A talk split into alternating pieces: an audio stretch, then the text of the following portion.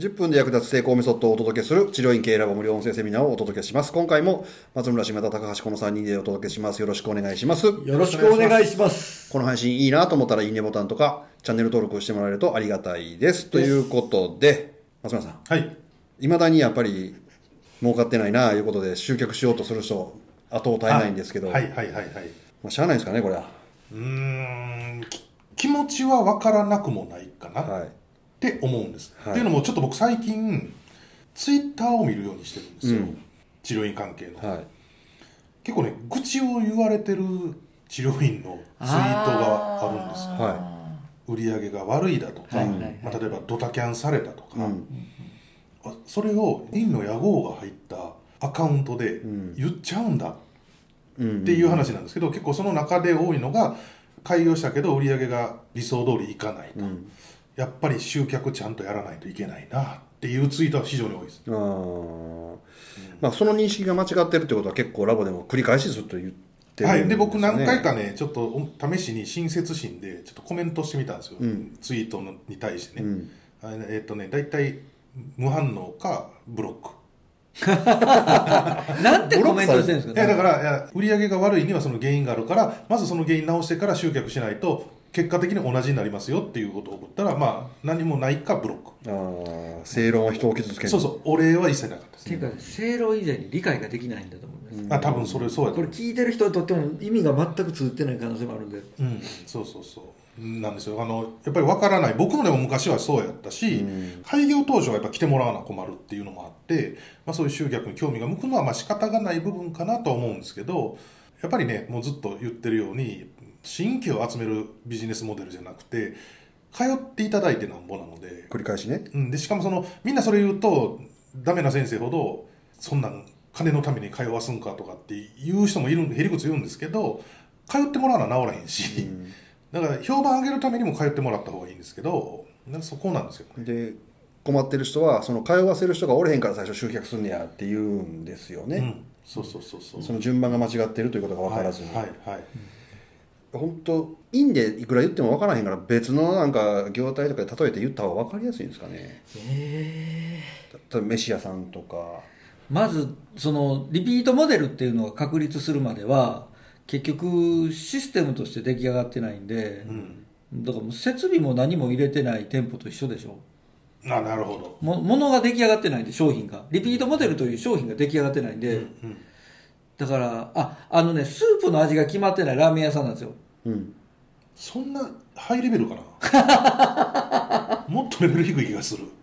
なんかスープの味が決まってないどころかなんかラーメン作れないラーメン屋みたいなノリのところ。まあ、下手したらもうインスタントラーメンの方がうまいやみたいなね、それあの、僕が人生で一番まずかった堺のラーメン屋さんの話と一緒です。僕その逆してであのインスタントの豚骨ラーメンでのスープで大成功したラーメン屋ってあったじゃないですか。ああ、あの、セブンで買ってきてなんとかしたあそうそうそうそれでう。もうやったらえらいやったら今更インスタントって言えなくなったっていう人いたじゃないですか。そうそうそう、まあ、逆に言ったらそんだけまあ言い悪いは抜きにしたらモラルを抜きにしたらそこそこ美味しいもの提供するならあとはその通ってもらえるとか、そういう言ったらオペレーションの部分を完璧にしたり言ったら店舗の作りがきれかったりしたら、まあ、なんとかなるんだなっていう、この感じはするんですけど、うん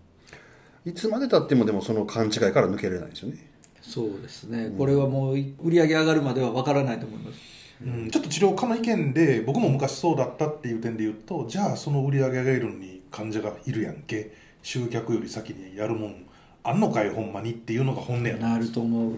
だからそこの知ってる僕らと知らない人たちのせめぎ合いってそこで。だからもうそれで世界が違うんだよねもうだから。そうやけど、まあ、そう片付いてしげてしまったらかわいそうじゃん、じゃあどうしたらいいのっていうところが売り上げ低い人は知りたいんじゃない？かなと思うんですよね。でもそれはずっと話はしてきてますけどね。だから商品として出来上がってない事実は見たくないけど、そういうことそういうこと。今から生活する何かも欲しい。で多分なんですけど例えばじゃあ治療の勉強しろっつったととて、本人も本能的に分かるのが一回セミナーを受けたら何でも治せるようになるわけちゃうやんけ、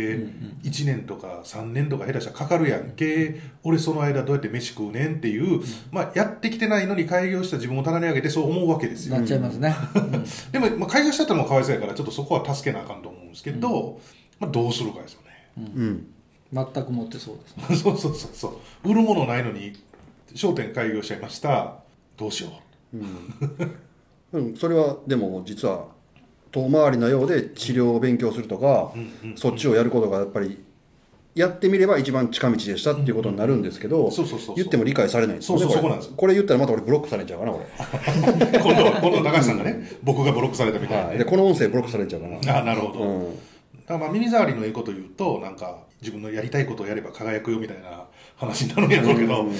アメとブロとかかそれで。僕らの世界で言ったらネットで集客しましょうとかって言うたりするかもしれんけどでもそれやったとして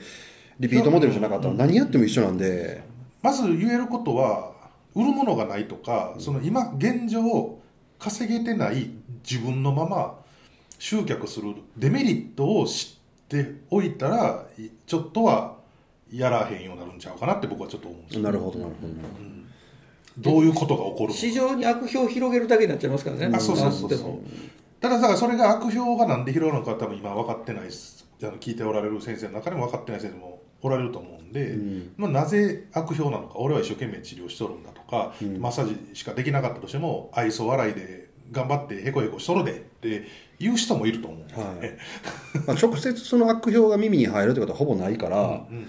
わざわざそれを言ってくれる人もいないじゃないですか、そうすると家帰ってあそこいっぱいやっぱ治れへんわとか、でそもそもその治療科とかで患者さんが困ってる友達がいると、うん。患者さんの友達で、なんか体のことで困ってる人がいると、そこの時に話題に上がらないっていうこと自体がまあ問題じゃないですか、そこ行ったらいいよって言ってもらえないとか、逆にその子に絶対あの医院は言うたらあかんなって思われてるっていうこと自体が悪評っていうのでいくと、表面上に何も現れないんですよね、はい。言葉にもしてもらえないし、出てこないしもちろん自分の耳にも入んない、って考えると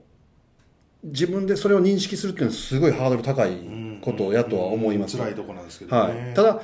リピートしてもらえてないっていうのは実はそうやっていうことをうんだから数数字として現れて現れてる、いいやっている人が現実として認識できるのもそこだけですよ、他結果があります。全てです、うん、それが答えなんで、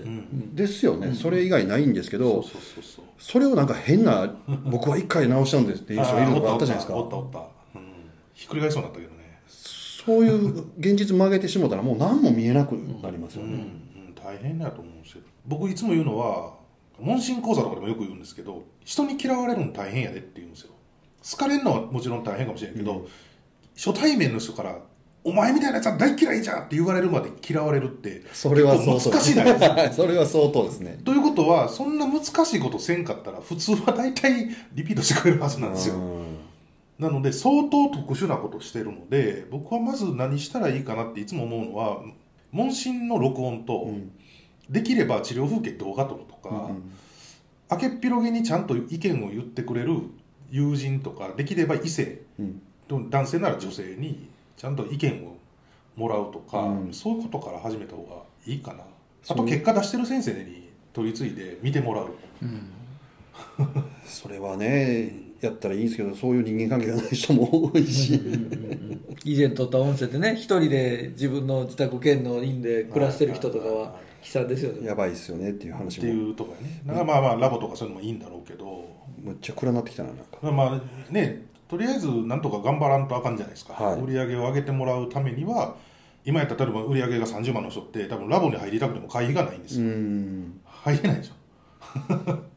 ほんならまあせめて会費を払えるようにしてねまあ50万ぐらいかな。50万ぐらいは自力でなんとかやってもらってそこから先はラボで頑張って100万200万300万っていったらいいと思うんですけど、はい。そのスタートラインに立っていただかないことにはそうですね。まずだから自分客観視してさっき言ったような問診録音？うんうん。あとは録画録画？録画したり。で意見言ってくれる人にうん。とかできる人とかお願いする、頭下げるってことですねそうですね。あのねずっとやって結果が出てない人ほど口癖があって自分なりに頑張りますって言うんですよ結構治療のセミナーの後でもなんか、あこのいいセミナー聞けました。こんなテクニックがあったんですね。これを自分なりに使ってみますって。このだから自分なりをやめるっていうのが、はい。多分根本なんやなと思いますね、今まで自分なりにやってきてあかんねんから、ん。自分なりやめて他人なりにせえと、うんうん。もう言われたことそのままやれぐらいの、の心構えに変えることが最初ファーストステップかなってちょっと思いますね。ですね、うん結局なんか具体性のあるあれじゃない？けけどど多分売り上げが非常に悪い人っていうのはまずそういう売り上げが上がる自分に変えないと、そうやね。多いですねそういう例ね、うん、あかんねやろなってちょっと思う、はい。はい、まあ今回ちょっと暗い感じになりましたけど、重たい感はい。まあ、これが真実なんでぜひ受け止めていただいて、えー実践していただければと思います。じゃあ今回はこれで終わります、ありがとうございありがとうございました。ありがとうございました。